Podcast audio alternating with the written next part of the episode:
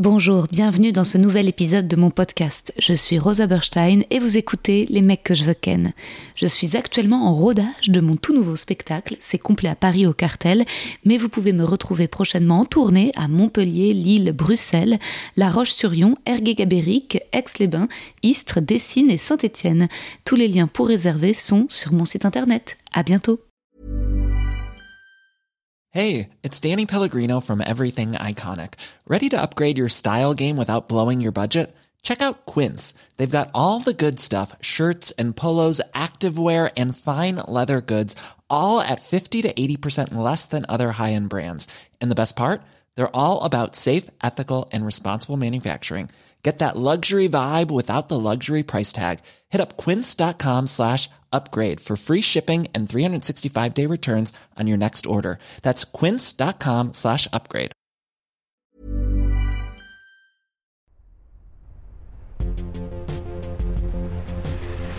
Les mecs, les mecs, les mecs que je veux ken. Mes bébés phoques. Aujourd'hui, je reçois la scénariste réalisatrice Yael Kojo Goldberg pour son premier livre Le lac magique, publié au Seuil. Je sors cet épisode un jeudi car j'ai enregistré plein plein d'épisodes pour l'été et qu'il vaut mieux que vous écoutiez celui-ci tôt pour embarquer le bouquin de Yael dans votre valise avec le mien si vous ne l'avez toujours pas lu ou comme ça, si vous l'avez lu, vous l'embarquez, vous le prêtez, ou vous l'achetez, ou vous l'offrez. D'ailleurs, taguez-moi dans vos stories où vous le lisez à la plage, ça me fait rêver. L'eau est le thème de cet épisode et je voulais envoyer justement à Yael mon court-métrage La piscine, réalisé en 2014. Je le partage pour tout le monde en mettant le lien dans la description. Et court-métrage plus récent auquel j'ai participé en tant qu'actrice, celui de Marina Ziolkowski avec Barbara Butch. Le teaser est sur mon Insta et le film entier est sur YouTube, avant la diffusion sur Canal+, en septembre. Je vous mets ici l'une des chansons du film. Vous allez voir, c'est ma voix. Puis ensuite, à la fin, celle de Barbara.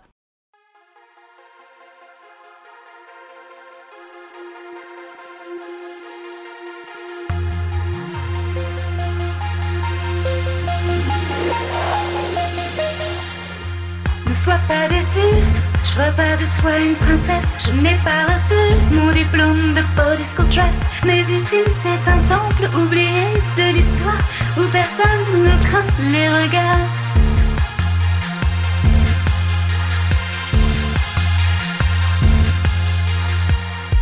Y'a pas de formule magique pour faire du XS. Te juge sur ton corps, jamais sur ton cortex. Mais les exclus du marché de la bonne meuf se ressentent en silence pour la contre-taf.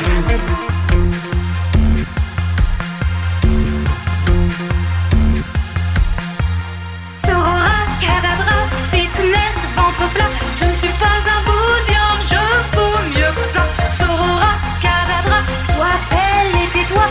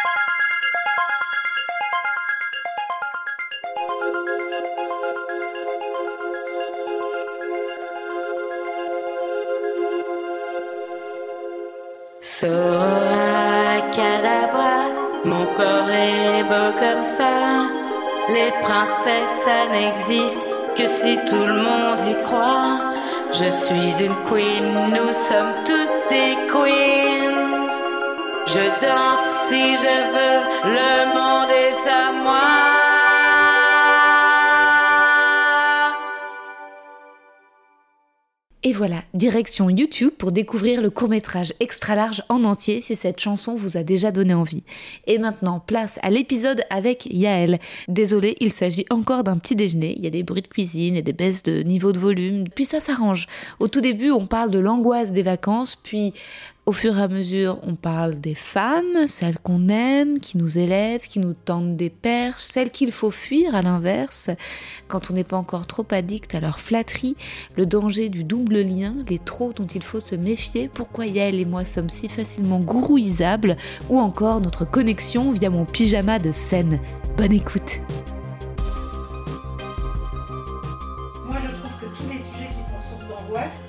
se potentialisent en angoisse dès lors que tu peux pas en parler. Dès lors qu'il y a un consensus social pour dire non, en fait, ça, non, ou alors vraiment, t'es la tarée de service, quoi. Donc, sur la question des vacances, C'est clair tu regardes la gueule, par exemple, des gens à l'aéroport sur leur chapeau de paille. Il y a pas un, il y en a pas un sourit. Qui sourit. Ils ont, il y a, y a une sorte de tension. Et du coup, tu dis, mais pourquoi, du coup, on n'a pas le droit d'en parler? Ouais, pourquoi c'est interdit? Non, mais c'est vrai, Pourquoi- moi j'ai toujours la folle le dire? que les vacances c'est hyper angoissant. Pour plein de gens, c'est une source d'angoisse épouvantable. Sauf peut-être les gens qui ont une maison, c'est pour ça que moi un jour j'aimerais bien Mais avoir une plein- maison. je pense que ça, ça résout. Bah, genre Ça la maison de. Juliette. La- tu vois. Vous y êtes allé Ouais, c'est comme Ouais. ça. en fait, ton père, il est très ami Ouais. avec Olivier avec Christine Ravet. Ah oui, bien sûr, je la connais, Christine Et Ravet. Christine Ravet, c'est elle qui dirigeait le département des acquisitions chez MK2. Ouais, J'étais en stage chez elle. d'accord. Elle a démissionné. Et Ouais. cette folle dingue, qui est devenue une de mes meilleures amies, témoin ouais. mon mariage et tout ça, D'accord. elle est allée voir Marine Karmitz en lui disant Alors je m'en vais et ça va vous paraître bizarre, mais vous devriez rencontrer ma stagiaire. Ah. Et donc un jour j'arrive chez MK2, donc j'ai 24 ans à l'époque. J'arrive chez MK2 Ouais. et euh, sur le sous-main, sur mon bureau, il y a un mot, qui, un post-it qui dit Tu sais, c'est la boulangerie anarchiste à Montreuil. Là. Oh. C'est bon. Et, euh, et qui dit euh, rendez-vous Marine Kermitz à 15h. Et moi je me dis mais qu'est-ce que j'ai pu faire comme le mec il me convoque dans son bureau alors qu'il sait même pas que j'existe.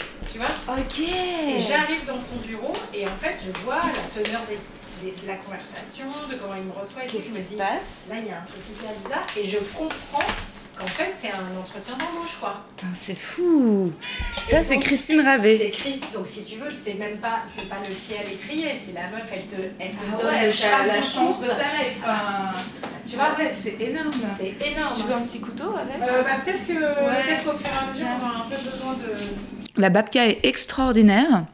Je suis désolée pour les auditeurs qui nous entendent, on va prendre aussi un peu notre petit déjeuner, ça, ça arrive tout le temps là, chez moi. Et je t'ai écrit un petit poème. Oh, trop bien. Yael. Je rencontre Yael à une manif en soutien à l'Ukraine où je suis allée avec mon père qui rejoint un ami à lui qui connaît Yael. Étonnamment, on croise même ma mère avec une amie à elle, mais j'ai le temps de papoter un peu avec Yael. Elle m'aborde gentiment d'un Je connais tes vidéos et me raconte en deux mots son enfance, les Juifs à Versailles. Mais pas le temps ce jour-là pour plus de détails. Yael m'écrit ensuite sur Instagram, elle a lu mon livre, il lui a plu et elle m'envoie le sien, Le lac magique, publié au seuil. C'est très beau, unique. C'est le premier livre qui m'a rendue jalouse de son héroïne, Yael, qui se baigne tous les jours dans un lac fabuleux au Canada en compagnie de femmes déesses. À chaque plongée, Yael ressuscite un petit peu, nettoie ses blessures pour finir par réussir à tout pardonner. J'ai hâte de savoir comment est née cette idée et si je peux avoir l'adresse de ce lac. Moi aussi, je veux m'y baigner. Merci Yael de venir dans mon podcast. Oh, bah, merci Rosa de m'y avoir invité. Vraiment, Je suis trop contente. Moi aussi, je suis trop contente et puis c'est la bonne excuse pour continuer la discussion qu'on avait euh, ce jour-là à la manif. Ouais. Alors l'adresse du lac, jamais. Over my dead body. Même en off? Même en off. Ah merde Ouais, c'est la, c'est la l'unique promesse euh, et, et elles me l'ont demandé de façon extrêmement formelle, sans avoir la moindre idée, ni moi non plus, hein, qu'un jour j'écrirai un livre. Donc en plus, c'est vraiment ne pas donner cette adresse, ni même pour du tourisme, ni même. euh, Donc voilà, elles ont, elles ont ce lieu. Enfin, c'est pas une communauté de femmes, hein, c'est une communauté, c'est des familles, mais il y a un, premier lac qui est en bord de route et dans lequel les familles vont. Et puis dans la forêt, sur ce terrain, il y a un lac caché qui leur est réservé le matin. Et toutes les femmes vont marcher dans la forêt ensemble, tous les âges, tous les... Donc il y a parfois des petites filles, parfois il n'y en a pas, des grands-mères, etc. La plus âgée, je pense, la matriarche devait avoir à peu près 75 ans. Et, euh, et elles vont marcher dans la forêt pendant quand même un bon moment, c'est-à-dire que la baignade se mérite. hein. Hmm. Et je pense que en fait, ça a vraiment valeur de récompense aussi, Wow. juste dans l'effort physique. Et puis une fois que tu as marché euh, tes deux bonnes heures, euh, Ah ouais, deux bonnes heures. ouais, et que tu es bien transpirante parce qu'il fait bien chaud, etc., on arrive au bord de ce lac et l'idée c'est de se déshabiller intégralement, même si elle, elle pratique cette façon d'être toute nue un peu étrange, vu qu'il y en a une qui a un pince-nez, l'autre qui garde son soutien-gorge, la troisième qui a un bonnet de bain. Enfin, voilà, du coup, il y a une sorte de, comme ça, de, de vision à- au premier abord un peu absurde de ces femmes, parce qu'après, c'est tous les corps, tous les âges. Enfin, c'est ça que moi qui m'a, dans un premier temps, complètement émerveillée.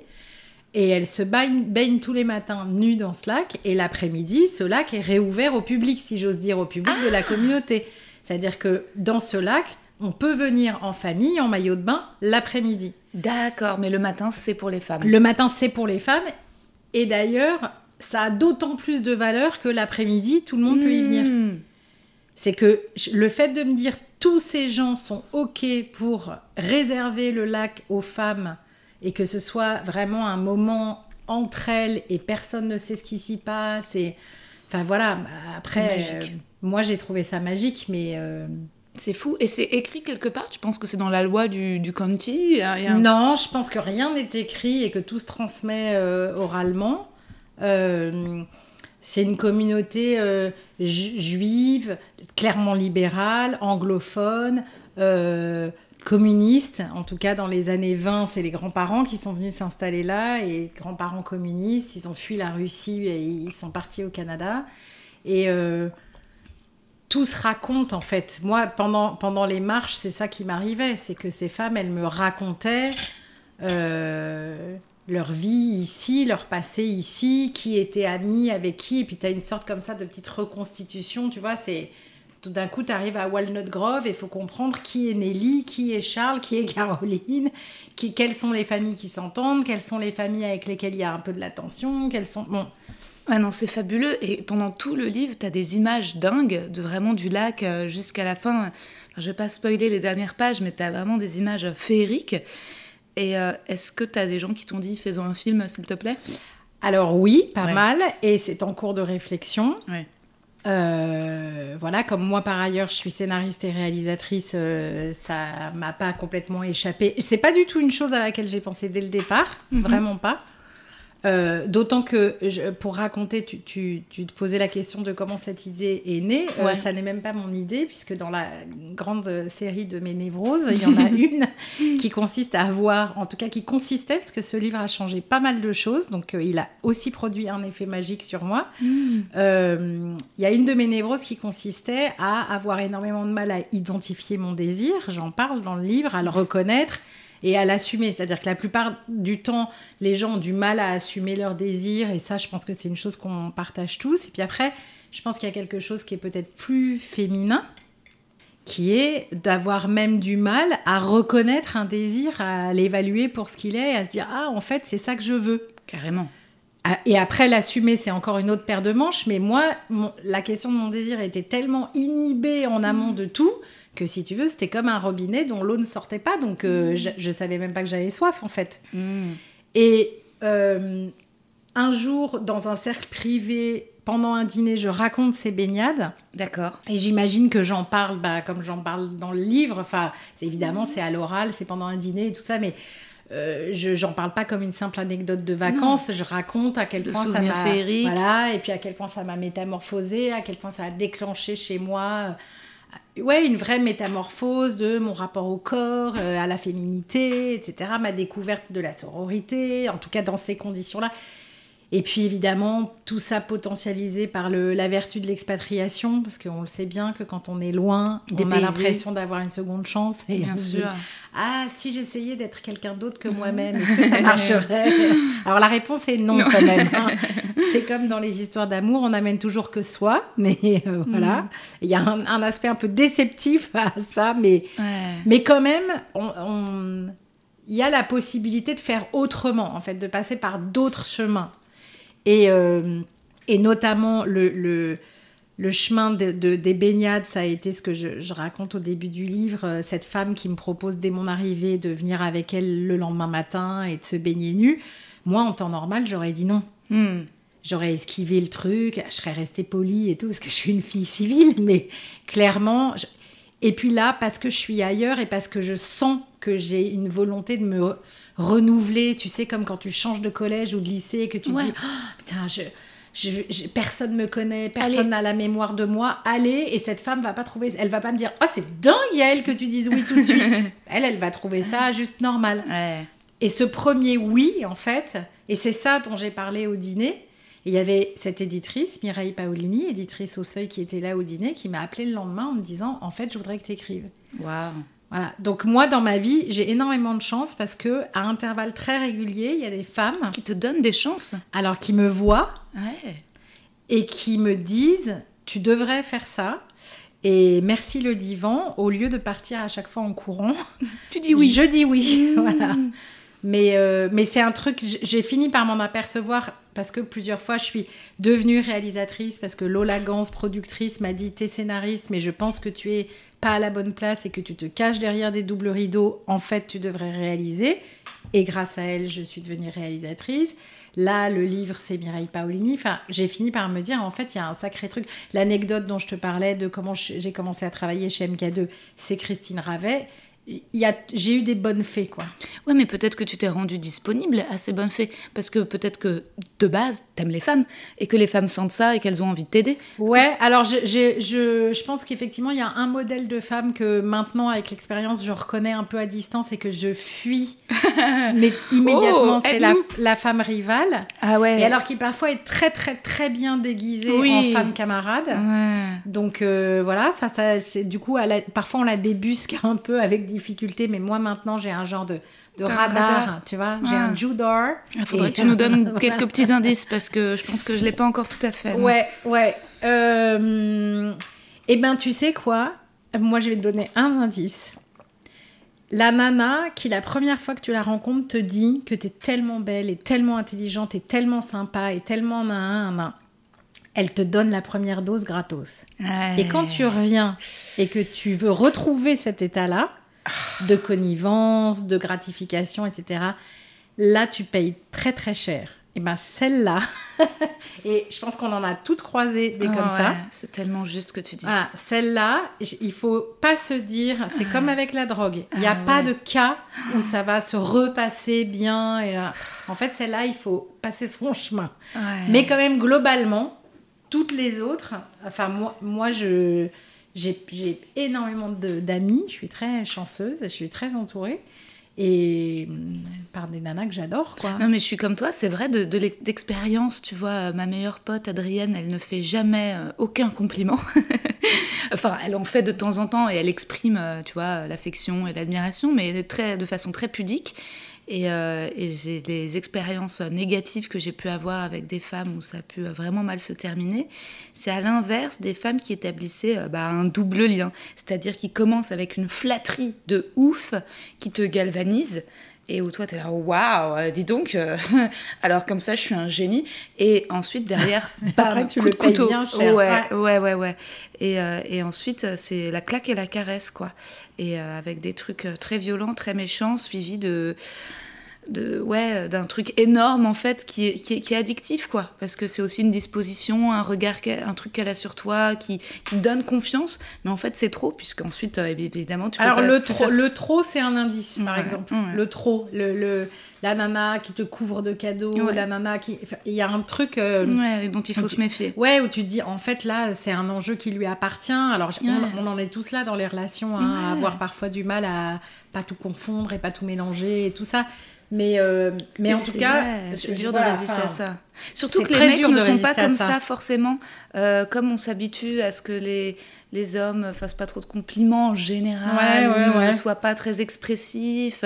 D'un coup, quand tu trouves ça chez une femme, tu es en mode oh waouh, c'est ça qui a, ce, qui est, ce qui est génial, c'est le fait que- qu'elle puisse me, euh, me voir comme ça. Puis je pense qu'il y, a un- il y a un piège qu'on s- s- tend pas mal les unes les autres, c'est euh, celui de, de la reconnaissance mutuelle. Ouais. Euh, et en fait, euh, dans le défaut de l'altérité, euh, il y a de l'abandon aussi, il y a une Mm. promesse de maltraitance, il y a un Ouais, truc. grave. Tu vois, genre, en fait, si je t'aime parce que je me vois en toi, Ouais. ben, c'est qu'il y a un truc qui ne Très va pas. tu vois, et très souvent, moi, j'ai l'impression d'avoir vécu des relations d'amitié et je suis pas la seule, hein, mais euh, ou des relations. Alors Dieu merci, ça m'est pas arrivé du tout dans le travail, mais des trucs de euh, ça commence de façon super fusionnelle et puis c'est ton âme sœur et ton alter ego là, hein, puis le truc des années plus tard, ça se termine dans un bain de De sang. sang, de feu. Mais en fait, ça pouvait ça pouvait pas être autrement parce que Ouais. finalement les places étaient pas les bonnes dès le départ. Non. Les bon, mais euh, Et puis euh, le contrôle aussi, quelqu'un qui veut avoir euh, bah, trop d'emprise ou trop te dire quoi faire, qu'est-ce qui te va bien. Ouais, puis moi j'étais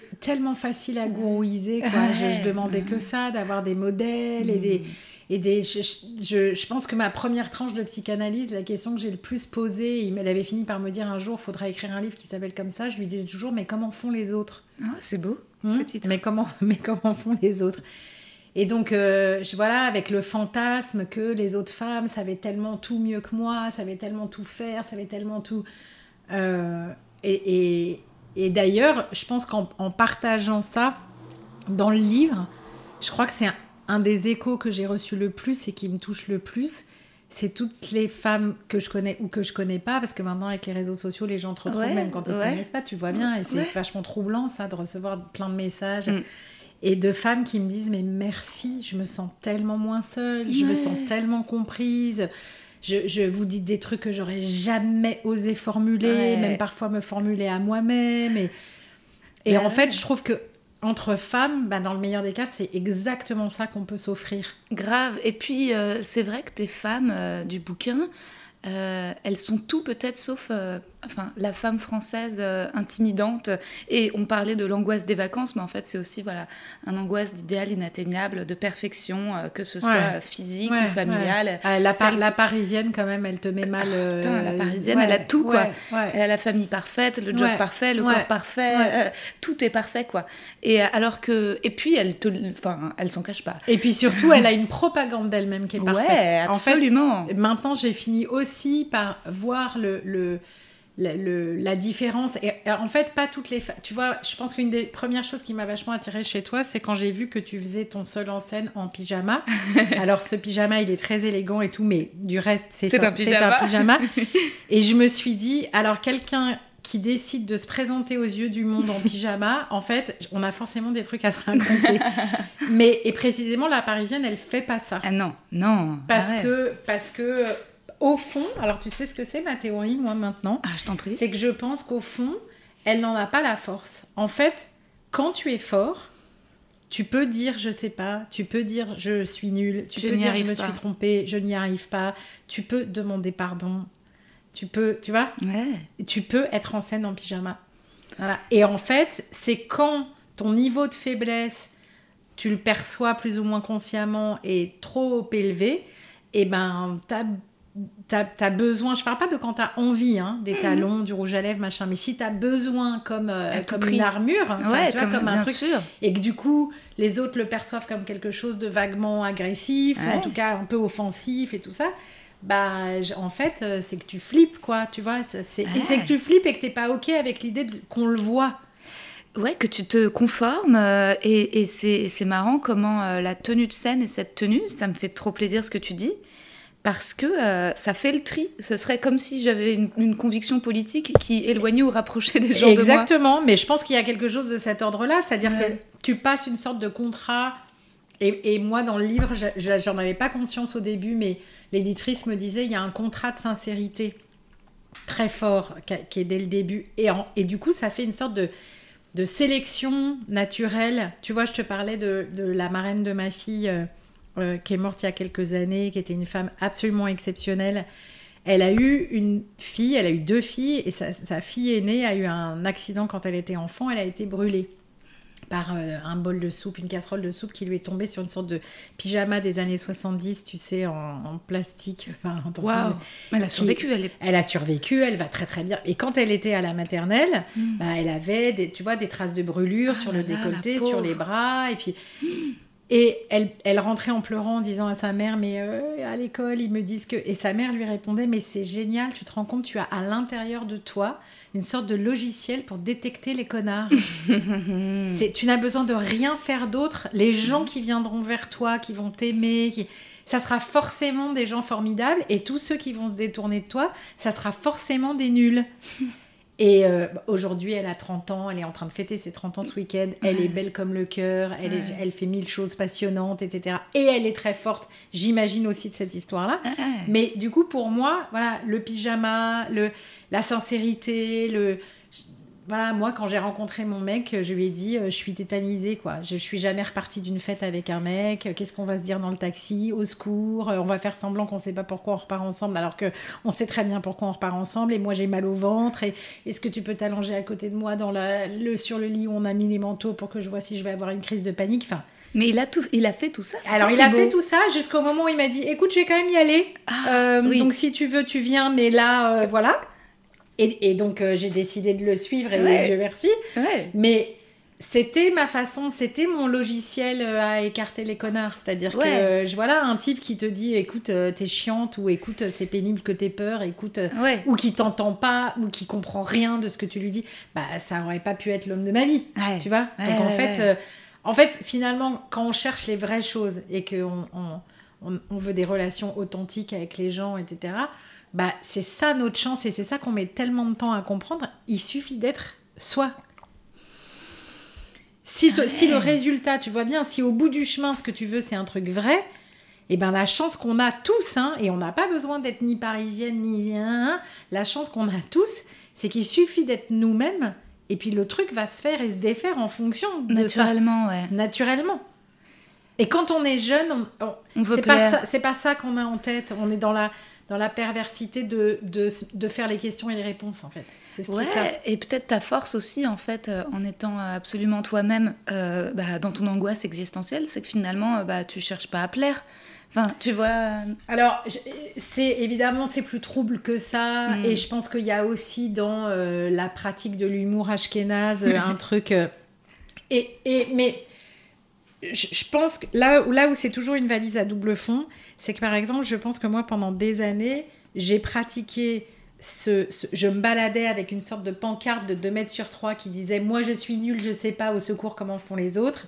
Et j'ai fini par comprendre que c'était quand même aussi une façon de très inconsciente, hein, mais d'attacher les gens à moi sur la question de elle est tellement sympathique cette fille pour évacuer la question du jugement sur est-ce qu'elle est valable, est-ce qu'elle est intelligente, est-ce que ce qu'elle fait ça a de l'intérêt, etc. etc.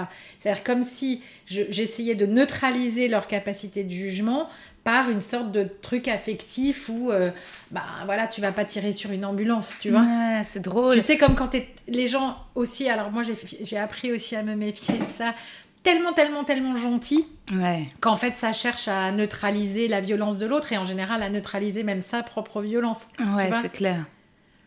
Mais euh, Attends, pour tous les, les auditeurs vont se demander comment tu es devenue, euh, enfin, tu vois, une femme scénariste, réalisatrice, écrivaine, euh, et accomplir euh, tout ça. Est-ce que au tout début, euh, quand tu es enfant, tu as des disponibilités à l'écriture, un caractère littéraire? Quand est-ce que primaire, collège, comment? Ouais, je- alors euh, on est une fratrie, euh, j'ai trois frères qui sont des gens de caïds en mathématiques, euh, je- voilà, qui ont des boulots de maboule euh, dans la finance, l'engineering, le machin, enfin. Et en même temps, il y en a un des trois qui est un, un photographe et grand artiste d'art abstrait. Enfin, il y a une sorte de mélange des genres, mais quand même, tous les trois, ils sont très scientifiques. Et moi, dans un magasin, si tu veux, au moment des soldes, la seule étiquette qui me met à l'aise, c'est c'est 50%. Mais 30% ou 70%, Le calcul est trop c'est compliqué. ça. Je transpire et je dois aller voir la vendeuse. Euh, je suis pareil. Donc, euh, je partais avec un tellement fort handicap du côté des sciences, des maths et tout ça. Ma prof de mat- maths en terminale m'avait quand même conseillé de faire un CAP de coiffure. Enfin, je- vraiment, ça n'allait pas, quoi. Ah, ok. Euh, que j'imagine que j'ai investi du côté du langage. Par ailleurs, j'ai des parents pour qui la langue française, la langue, la façon de s'exprimer, j'ai des parents qui sont des grands lecteurs, etc. Enfin, euh, c'était essentiel. Donc il y a quand même un truc de la transmission. Et du coup, j'ai le sou... bah, comme tous les enfants, j'ai écrit des journaux intimes, Ouais. euh, tu vois. Non, alors- bah, figure-toi, pas tous les enfants ah quand même. Non. Ouais. bah alors euh, voilà, moi j'ai fait ça. Je- Il y a quelques années, j'étais retombée sur l'un d'entre eux et j'avais quand même lu des trucs de l'ordre de je suis allée à la boum d'Antoine Huet- d'Antoine Huette, j'ai dansé la New Wave, j'étais la star de la boum. Oh, Tu te dis bon, est-ce que ça valait vraiment le coup d'écrire un truc pareil c'est trop mignon. Et au moment où on allait s'embrasser, quelqu'un a rallumé la lumière. Il y Oh, avait écrit waouh. ça. Ouais. Ah, Et ça, je me scène souviens. de film. Ouais, je me souviens, je me souviens très bien. Donc l'écriture, ça a toujours été là. Euh, le cinéma aussi en un sens, parce que ça c'est vraiment un héritage maternel. euh. Ils faisaient quoi tes parents? Alors mon père, il était euh, consultant, économiste, il a été prof à Sciences Po, maître de conf à Sciences Po.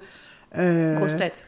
Ouais, alors avec euh, une sorte d'ascension sociale parce que euh, je, parents, euh, fourreur, cordonnier, euh, et puis plutôt évaporé en fumée. Donc voilà, quand, quand il était adolescent et qu'il a dit à sa mère qui avait survécu à la Shoah, euh, je vais faire Sciences Po, elle lui a dit, tu as raison, la maroquinerie, c'est un métier d'avenir. Parce qu'elle, elle a entendu les peaux, euh, le cuir, tu vois, Sciences Po. Oh, waouh, c'est fou cette anecdote. Et euh, donc, euh, donc voilà, lui, il nous fait basculer complètement dans un autre monde.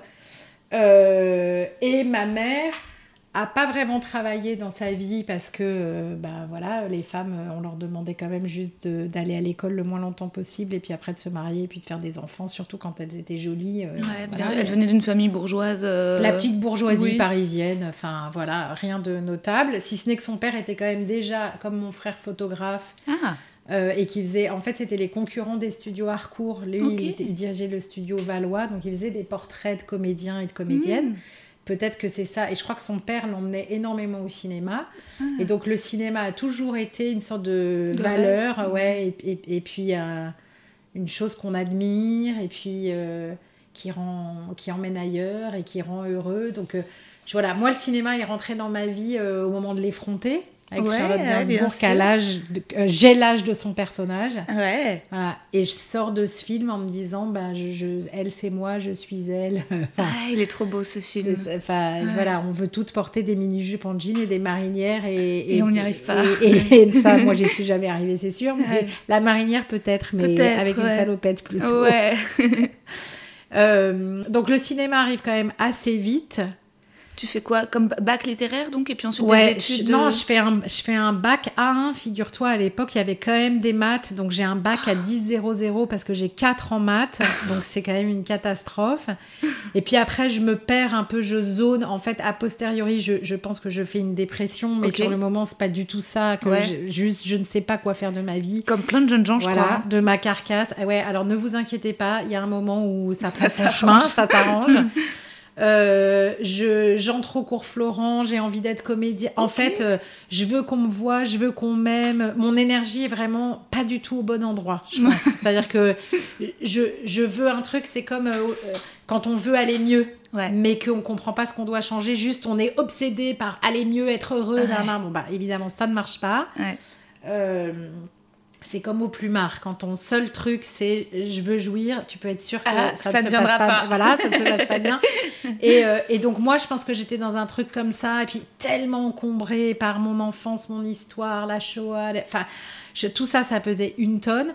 Donc aujourd'hui, effectivement, si tu dis, ah Yael, elle est scénariste, réalisatrice, elle, elle écrit, ça a l'air genre trop waouh. Ouais. Mais c'est, tu sais, vraiment le- la cohérence a posteriori. Mm. C'est-à-dire que ça ne s'est pas du tout construit comme un truc cohérent. Ouais, ça a été que des histoires de rencontres Ouais. et de chance dans les rencontres et de, alors peut-être de disponibilité Ouais, quand à même. quand même euh, ce que j'aimais dans la vie. C'est-à-dire que j'aimais, j'aimais écrire, je, j'aimais voir des films. Donc je- euh, c'est ça qui m'a prémuni de partir faire une école de commerce. Ça, on est bien d'accord. Mais oui. mais quand même, c'est un drôle de truc parce qu'à la fois j'ai la sensation de d'avoir tout le temps tapé sur le même clou et que Dieu merci, il a fini par rentrer dans le bois et putain, c'était pas facile. Ouais. Et en même temps, donc il y a une forme de détermination là-dedans et de Ouais. d'obstination. Et en même temps, j'ai toujours avancé masqué, mais même pour moi-même, Ouais. toujours avec ce problème d'inhibition du désir. En fait, je- c'est pas. Il y a des gens. Moi, j'envie vachement les gens qui, à 14 ans, disent en fait, moi, je- c'est la pâtisserie, mon truc dans la vie, quoi. Hmm. Et après, et ben voilà, tu déroules le fil, tu, tu, tu vois tout ce que tu dois mettre en œuvre pour arriver à devenir pâtissier. Hmm. Et moi, j'avais plein de choses à mettre en œuvre et de l'énergie et, et peut-être du, du- du talent pour certaines Ouais. choses et tout ça. Mais je ne, je ne savais pas ce que je voulais atteindre à part, sans doute, et c'est là où je dis du coup, l'énergie était sans doute pas au bon endroit. Bah, je voulais qu'on me voit, quoi. Je voulais que, qu'on m'aime, je voulais qu'il y ait quand même une forme de reconnaissance, un truc. euh, T'étais la quatrième donc de. non, la troisième, le- la dernière de, de- du mariage entre mes- ma mère et mon père. D'accord. Et puis j'ai un demi-frère, mais qui n'a rien de demi, qui est tout à fait mon frère et notre frère, euh, qui lui est du côté de notre père. D'accord. Et qui lui a grandi seul. Alors on se voyait les week-ends et tout ça, mais on a quand même une grande différence d'âge et tout ça. Donc le substrat commun de l'enfance, je l'ai vraiment avec mes deux frères aînés, euh, même si j'ai des souvenirs avec mon, demi-frère, mais c'est vraiment avec mes deux frères aînés qu'on a partagé euh, le, je sais pas, voilà, le prix des les bains deux. ensemble. Ah ouais. Moi je dis toujours, mes frères, mes frères aînés, je les ai vus tout nus. euh, Mon petit frère, non. Tu vois, ça, marque quelque chose quand même de, du partage de l'intimité ou pas, quoi. Ouais, c'est drôle, bah c'est marrant, mais j'ai reçu récemment une, euh, une auditrice. Il y a un bruit? Ouais, je pense que ton frigo s'est déclenché ou quelque chose de Ouais, c'est ça. Mm. Ah, c'est embêtant. Mais pourquoi il se déclenche mon frigo? C'est chiant ça. Euh, Peut-être qu'il est réglé, c'est-à-dire que tout d'un coup, tu as, une sorte de comme un thermostat et quand il arrive à une, une température euh, pas assez basse. C'est un nouveau frigo. On me donne que des mauvais conseils. En fait, j'avais un frigo qui fonctionnait mais qui était cassé parce qu'il y avait tout le temps de l'eau dedans. Et euh, mais bon, il faisait pas de bruit. Et euh, mais tout le monde arrivait chez moi et me disait "Oh bah ton frigo, regarde, il y a plein d'eau."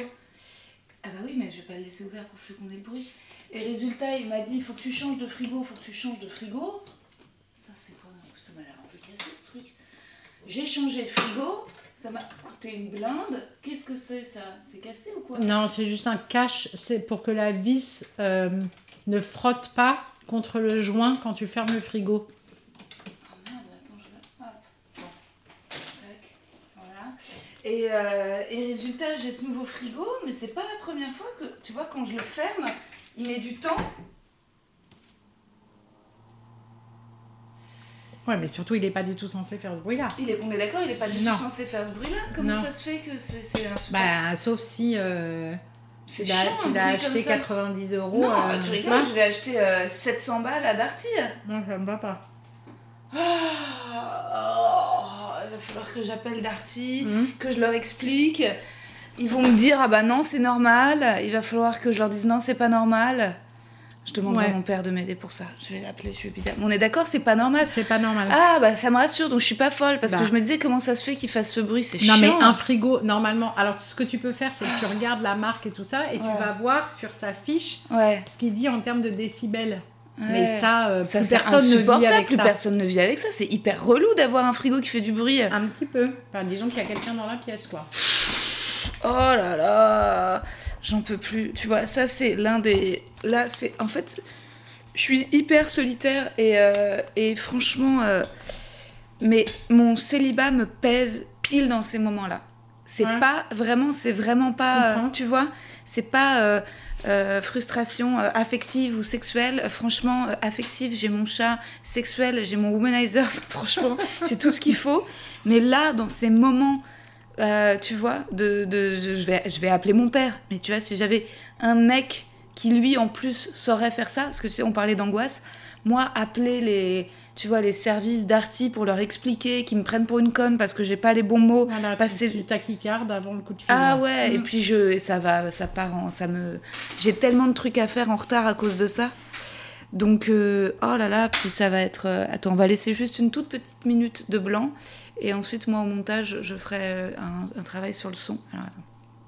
Voilà, c'est pas la peine de faire une minute, c'est juste quelques secondes. Je prendrai le son et ensuite, je ferai ouais. réduction du bruit de fond. euh. Ah.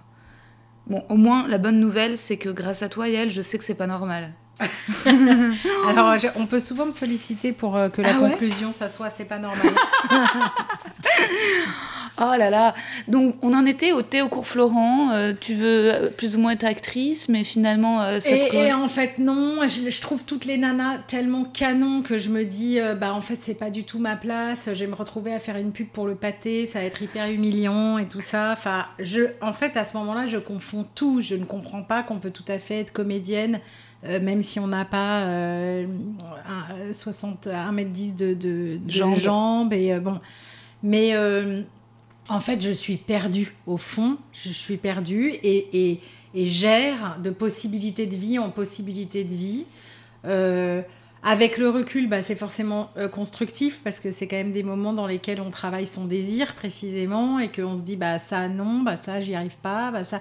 Mais ça prend quand même vachement la forme d'échec à répétition. Donc c'est pas très agréable. Ouais, c'est dur. Ouais, je suis en coloc, euh, dans une relation euh, qui démarre, genre euh, on est quasi amoureuses l'une de l'autre et euh, qui se termine dans un bain de sang, donc ça c'est pas génial non plus. Ah ouais. Pareil, et puis après je m'inscris à la fac à Jussieu en lettres. Je vais pas en cours tellement parce que ça m'ennuie, donc je mens à mes parents. Enfin, vraiment des années, si tu veux, entre le bac et le moment où je me retrouve miraculeusement à rentrer directement en Cagne à Fénelon, sans faire d'hypocagne, sans. Mais les années entre les deux, c'est tu les prends, tu les chiffonnes, tu les mets à la poubelle et puis voilà quoi. C'est deux ans. Oh, c'est plus que ça, parce Ah que c'est 17 et moi je suis rentrée en Cannes, j'avais 22 ou 23 ans. Ah, mais t'as eu ton bac à 17 ans. J'ai eu mon bac à 18. Je venais d'avoir 18 ans. Ok. Ouais. Donc, parce qu'aujourd'hui, tu rentres en Cagne après le bac, mais Ouais. à l'époque, tu pouvais. Non, tu euh, rentres en hypocagne d'abord, ouais. après le bac, et puis après l'hypocagne, tu rentres euh, En- après ouais. en Cagne. mhm. Et à l'époque, tu pouvais rien du tout. C'est juste qu'à l'époque, à Fénelon, il y avait une femme. Tu vois, même, Incroyable. j'ai vraiment des fées au-dessus de mon berceau. hein. Il y avait une femme qui s'appelait Gans Vittel, qui était une proviseure iconique. Moi, je la connaissais pas du tout, mais j'avais, parce que j'avais vu le petit frère de ma meilleure amie d'enfance, enfin au lycée, c'était ma meilleure amie, euh, euh, remplir des papiers pour rentrer en hypocagne. Donc, j'avais demandé ce que c'était. Puis, je trouvais qu'il avait l'air assez enthousiaste quand il m'en parlait. Donc, je me suis dit, bon, bah voilà, pourquoi Ça a pas. l'air cool. Et donc, je- ça a l'air cool. J'ai envoyé des lettres dans les lycées parisiens en disant, en fait, je voudrais bien faire une hypocagne. Tout le monde m'a répondu une sorte de lettre, genre, ben non, merci, au revoir. Et j'ai reçu un coup de fil.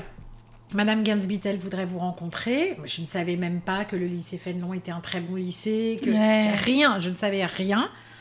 Et euh, ce qui a à voir aussi avec l'inhibition, parce que j'étais pas d'un milieu dans lequel j'étais censée ne savoir rien. Ouais. Tu vois, j'étais au lycée ton père du était quand même prof à Sciences Po. euh, J'aurais, ça n'aurait pas dû m'échapper, ce que c'était normal sup, Ouais. etc. Donc il y avait quand même un truc, Un bon, décalage. déjà un truc bizarre. Et, euh, et je vais à ce rendez-vous, il y a une femme qui m'ouvre, je me souviens, avec une sorte de, de, de, de blouse de la Camille, avec des fleurs. Je, je suis au bord de lui dire bonjour madame la femme de ménage, pouvez-vous m'amener au bureau de la proviseure Dieu merci, je ne le fais pas vu que c'était elle. La proviseur.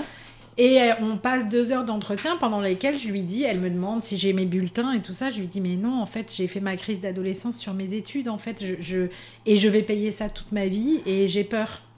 Et au bout de deux heures de conversation, elle me dit, vous avez le sourire franc, le regard honnête, j'aime les oiseaux rares. Elle était assez barrée, hein, cette Ah nana. ouais. Et elle me prend en cagne en me disant, euh, votre maturité fait que vous allez vous ennuyer en hypocagne, je tente le coup. Et elle ne prévient pas l'équipe pédagogique. Ce qui fait que quand Elle je... t'impose. Ouais, je- voilà, elle me rajoute à la liste de, des élèves. Et ce qui fait que quand je passe ma première colle d'histoire, donc déjà le principe des colles, je ne savais pas du tout comment ça marchait. Donc quand le prof le premier jour fait passer un tableau de colle dans lequel on doit s'inscrire, je me dis mais pourquoi est-ce que à l'avance on se punit, on sait qu'on va faire? Enfin, je ne comprends rien de ce qui se passe. Pour moi, la colle, c'est quand tu as fait une connerie Ouais. et que tu as deux heures de colle, quoi, tu vois. Bon. Et en fait, non, c'est une sorte d'examen oral, enfin, c'est un petit entraînement oral, tu passes une colle sur tel sujet.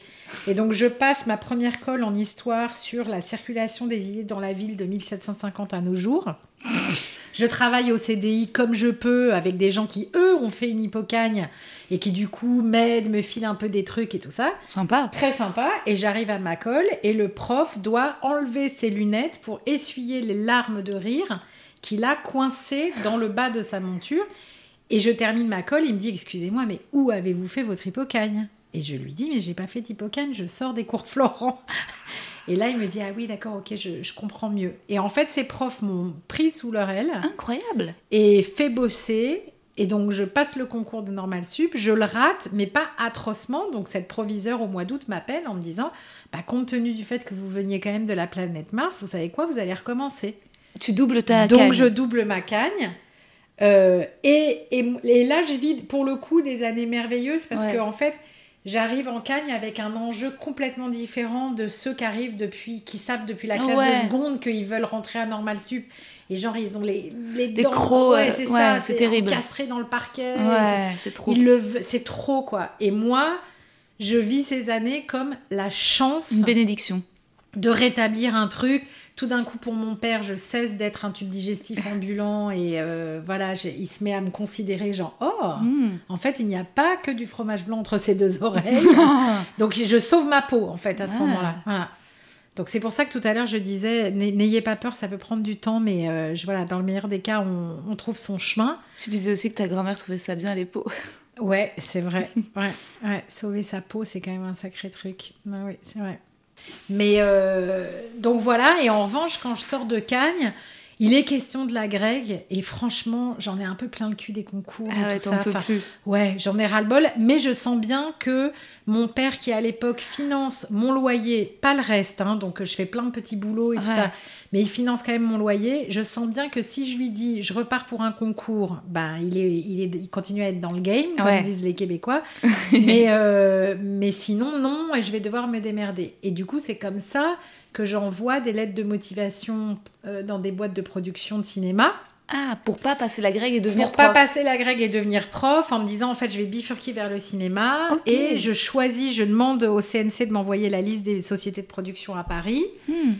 et je choisis MK2 je me souviens très bien parce que je me dis c'est pas loin de chez moi et le mec a un nom juif je pourrais avoir mes chances Enfin, tu vois, le Ah, truc ouais. complètement absurde C'est drôle. vu qu'évidemment c'est pas Marine Karmitz qui ouvre ma pauvre lettre de demande de stage si tu veux tu vois Attends, entre, entre la double cagne euh, et, euh, et MK2 et le choix de bosser dans la prod, c'est quoi le premier euh, tressaillement vers le cinéma?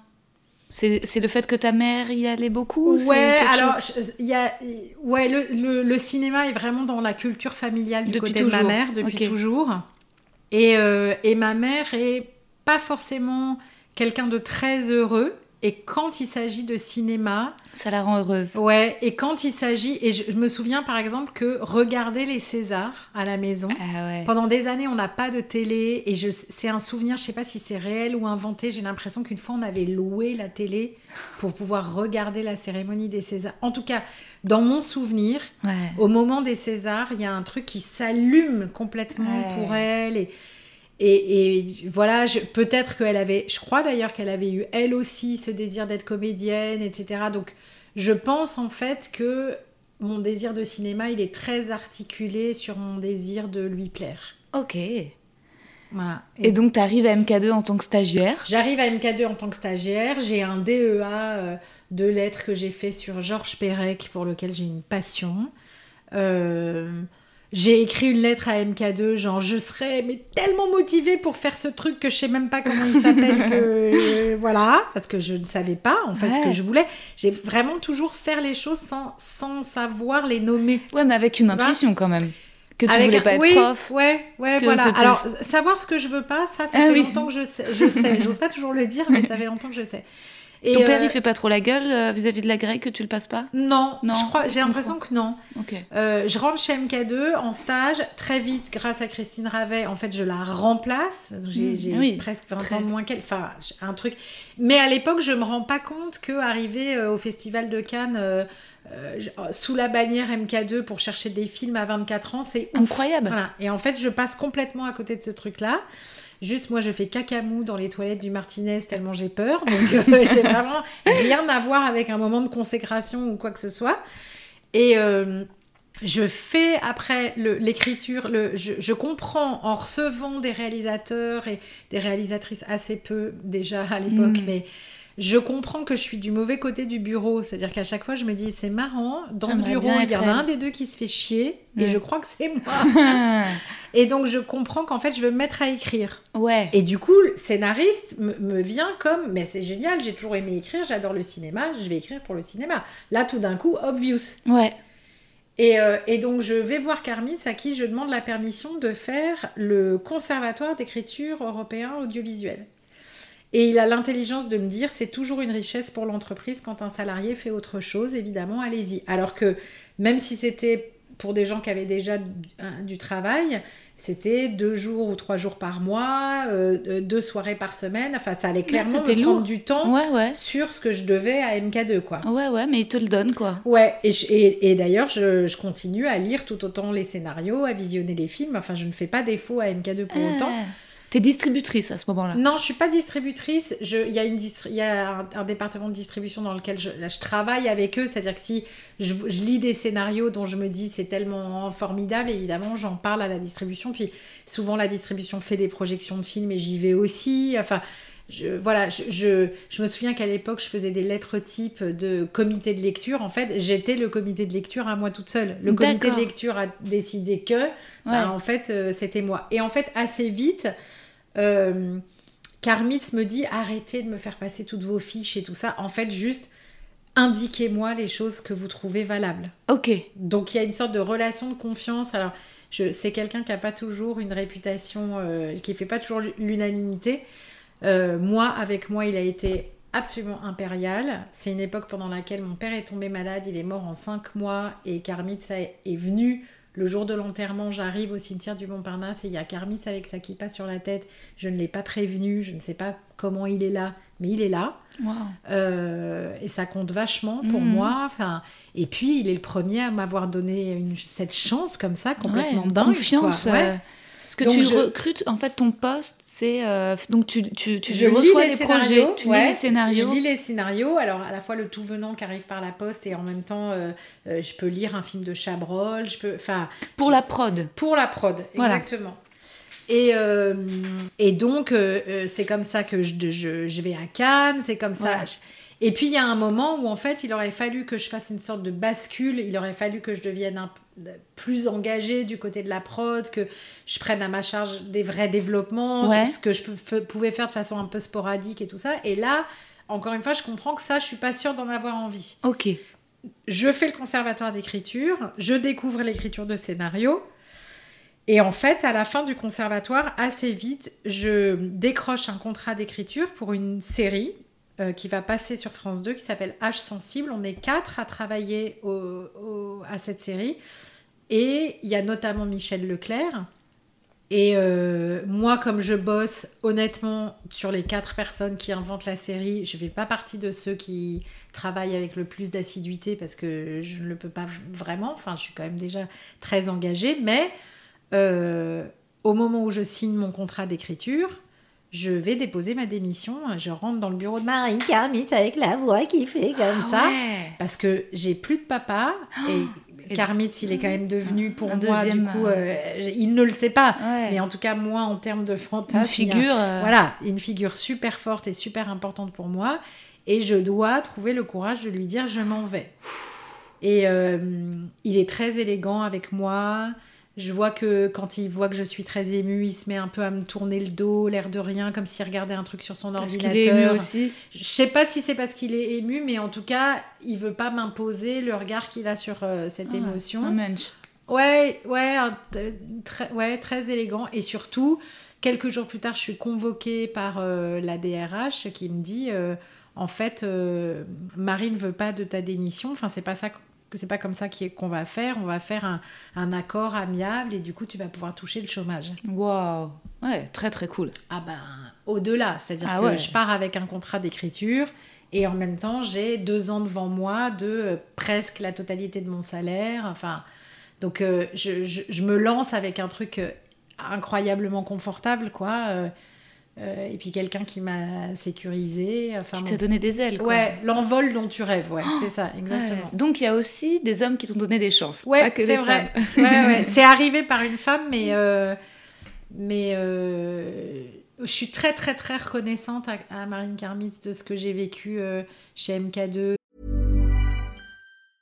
Many of us have those stubborn pounds that seem impossible to lose, no matter how good we eat or how hard we work out. My solution is PlushCare. PlushCare is a leading telehealth provider with doctors who are there for you day and night to partner with you in your weight loss journey. They can prescribe FDA-approved weight loss medications like Wagovi and Zepbound for those who qualify. Plus, they accept most insurance plans. To get started, visit plushcare.com slash weight loss. That's plushcare.com slash weight loss. de, de, de- du fait en fait c'était la première fois que qu'on me demandait mon avis quoi. Enfin je- voilà et que ça avait du poids que visiblement quand je disais ça c'est bien ou ça c'est pas bien ou ça je trouve qu'il faudrait le lire ou ben je- voilà ça avait du sens et ça avait du poids et Tes parents, ils avaient pas su te donner confiance en toi? Enfin, ils te disaient pas c'est génial, ma chérie, ou ils, ils te témoignaient pas de fierté? Ni l'un ni l'autre? Non. Ah ouais, ouais. Non, ça, j'ai pas vraiment grandi dans un climat comme ça, très sécurisant. Je pense que c'est- des gens qui étaient très encombrés d'eux-mêmes et de leurs propres euh, problématiques.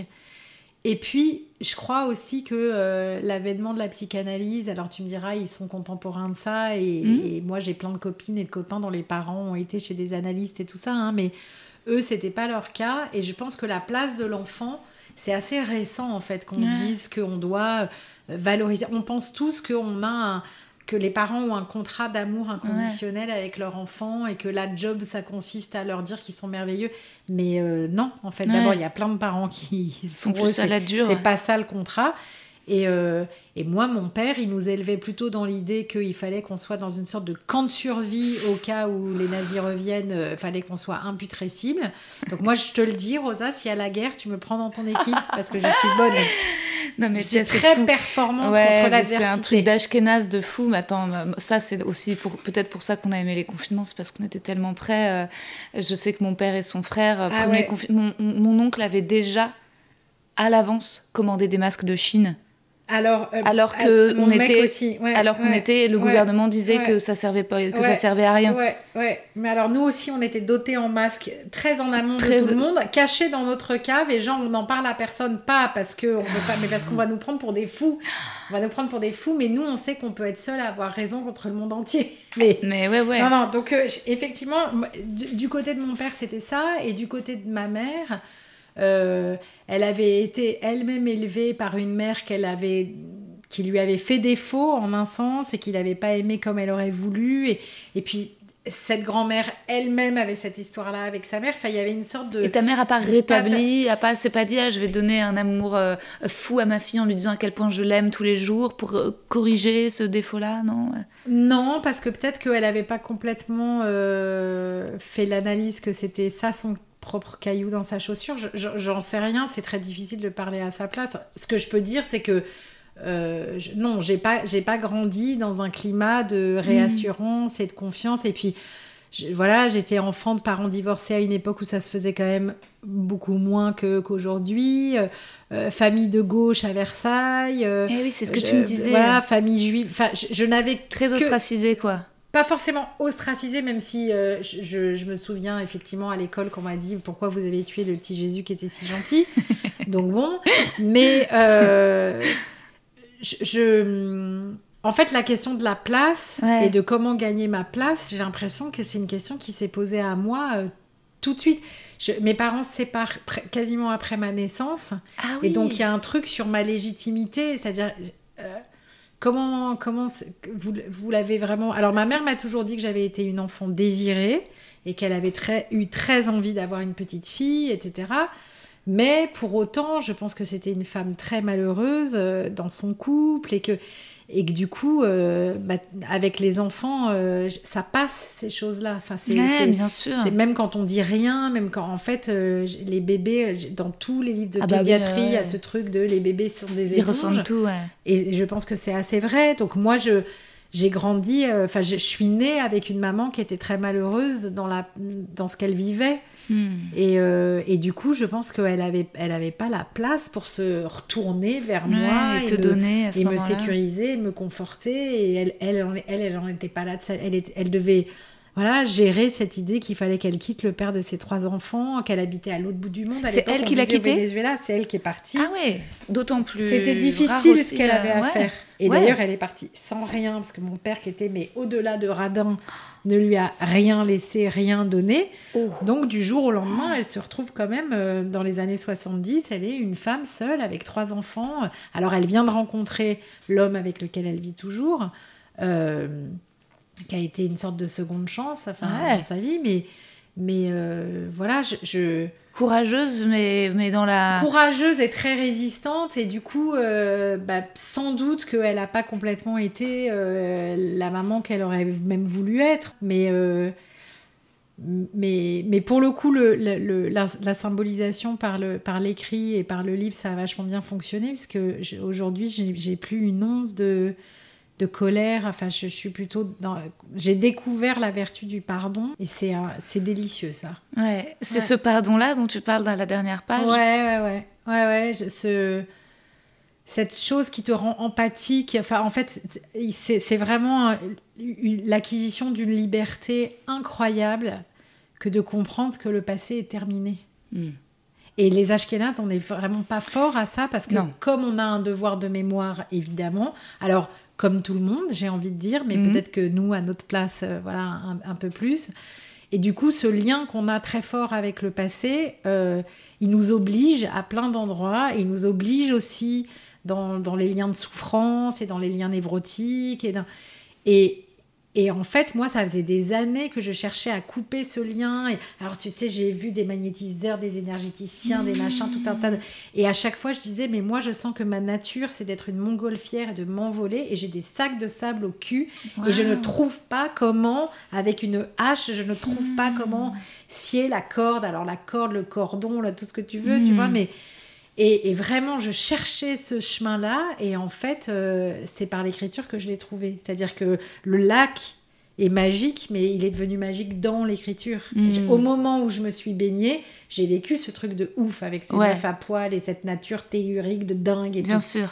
Mais c'est c'est dans la sublimation par l'écriture Ouais. que, que la magie a complètement... Et d'ailleurs, j'ai écrit en trois semaines complètement sous hypnose, enfin, Ah ouais. dans une espèce d'état de transe din- dingo. Après, j'ai j'ai travaillé Ouais, hein, avec l'éditrice, etc. Mais le premier jet, et tu vois, ça jet, il y a plein de métaphores communes entre l'eau et l'écriture, et c'est, je pense que c'est pas du tout un hasard. Et en ce moment, il y a plein de papiers, sur, il y a Colombe Schneck qui a sorti un livre sur les piscines, Chantal Thomas sur la nage, euh, Constance Debré qui, qui parle beaucoup du fait qu'elle nage comme une dingue et tout ça. Enfin, il y a plein d'écrivains qui réfléchissent évidemment à ce, lien entre l'eau et l'écriture. Et, et moi, au fond, euh, euh, tout en dessous du lac magique, euh, dans la, la- terre que je ne pouvais pas voir en faisant la planche, parce qu'en plus j'avais plutôt tendance à regarder le ciel, il y avait une capacité de pardon que j'ignorais que j'avais. Et alors, pour le coup, ça, je le souhaite à tout le monde, parce qu'en fait, euh, c'est ouais, je pense que la liberté, elle est fondée là-dessus, sur, euh, sur la capacité à se dire c'est terminé, je n'en souffre plus. Waouh, c'est trop beau. Est-ce que, juste avant que je te pose les questions du questionnaire de Proust, tu rentres, t'écris la série H, ensuite pendant un Pas temps- H, hein, H sensible. H sensible, oui. Ouais, j'aurais bien aimé. hein, Ouais, ça, ça serait allé beaucoup plus vite pour moi. mais-. Euh, et donc ensuite, voilà, et ensuite t'es es scénariste, réalisatrice, tu travailles aussi un peu avec ton mari pendant... Ouais, voilà. ouais, mon mari il est réalisateur, on coécrit euh, un film ensemble, euh, on essaye plusieurs fois et puis au début moi je, suis- je me prends les pieds dans le tapis sur les questions de légitimité, tout le bordel. Il a évidemment beaucoup plus d'expérience que moi, il est plus âgé que moi, il est tombé dedans quand il était petit, enfin il a beaucoup d'avance par rapport à moi, je le trouve très doué, très tout, et moi je me trouve plutôt moins tout, donc euh, ou pas assez tout. Donc au début, ces tentatives de collaboration sont des échecs. Et puis un jour, euh, voilà, ça fonctionne. On écrit la nouvelle vie de Paul Schneider, Eh oui. qui est une adaptation de Jean-Paul Dubois, avec Thierry Lhermitte dans un rôle complètement à contre-emploi, vu que c'est l'histoire d'un mec qui fait une dépression, et qui devient dog walker à Montréal en hiver. Et donc on découvre Montréal à ce moment-là, parce qu'on, on- pour sentir vraiment ce que c'est la neige, on Mm. part à Montréal. Ouais. Et euh, pas longtemps, hein, quelques jours, mais voilà. Et, euh, et, et en fait, on tombe en amour avec cette ville, et c'est comme ça qu'on décide, quelques temps plus tard, d'a- d'aller y vivre. On part en famille pour un an, euh, et c'est à cette occasion-là que je découvre le Québec, le lac et tout le bordel. D'accord. Mm. Et finalement, vous êtes revenu en France. Et finalement, on est revenu en France. Mon mari, il a une opportunité. hein, on lui propose euh, de réaliser une série anglaise euh, complètement dingo et qui d'ailleurs propulse sa carrière euh, jusqu'à Hollywood. Ouais, incroyable. Incroyable. Et donc, on- moi, j'hésite à rester. Je suis tellement heureuse avec les filles à Montréal. J'hésite à rester à Montréal. Et puis, quand même, je me dis, waouh, c'est pas, c'est pas rien. Je vais le buter, ce frigo. euh, je vais, je vais te- Mais je suis... en fait, je suis d'autant plus en colère maintenant que je sais que c'est pas normal. Je sais que j'ai subi des abus de la part de ce Bah frigo. oui, c'est ça. Et c'est dommage parce que j'allais vers le chemin du pardon et de Et l'acceptation. hein. ben, j- en fait, alors, c'est, c'est, faut être très vigilant parce que par- parfois, ça vaut pas le coup. Pardonnez. je crois que je vais pas lui pardonner ce bruit-là. Je suis so vénère. Ah oui, parce que vous avez deux filles. Voilà, on a Ouais. deux filles et j'hésite à rester à Montréal avec les deux filles. Et puis je me dis, mais quand même, là, on se lance dans un truc, euh, on passe une année à pas se voir, euh, Ouais. les filles sont encore jeunes, enfin, je me sens pas. Donc on, on- on revient en France et Montréal reste comme une sorte de paradis perdu, exactement comme le Venezuela est pour moi, avant la séparation de mes parents, le paradis perdu, le sujet de mon long métrage. Enfin, a- je- je- j'ai un, un truc avec le paradis perdu. De, ça a failli être merveilleux pour toujours et finalement, non. Bah tant mieux. Il n'y a pas eu de dégoût et il n'y a pas eu de, Non, il y a pas eu la fin non. de l'amour. Non, pas Ça du reste, tout. euh, Ouais, ouais. Ouais. Et ma fille est née par vivre à Montréal l'an prochain, euh, étudier. Bah, tu euh, vois, voilà. comme quoi. Une sorte de boucle. euh, Ouais. ouais, ouais. Non, mais on a un truc. J'ai un truc très fort avec cette ville. C'est ta happy gens. place. Exactement. Ouais. Une sorte de safe place. C'est très sécuritaire. Ah ouais. Et il y a un truc de non-jugement. Tu vois bien ces femmes là au bord du lac. De... ouais. Je- je- Enfin. C'est vrai qu'ici, tu vois, quand tu parlais de la parisienne, Ah ouais, ce- ouais. cette espèce, par exemple, dès que tu rencontres, je trouve hein, très souvent quand tu rencontres une nana, elle s'en rend à peine compte, mais elle te scanne. Il y a un truc, genre ça passe du haut de ton corps au bas de ton corps, ça remonte, puis en général sur son front, il y a le résultat. Moi, je vois toujours écrit poubelle, mais bon, c'est moi. Mais, tu- Mais mais ouais, je quand sais. même, elle se surveille en permanence. C'est c'est la femme française qui est la plus au régime.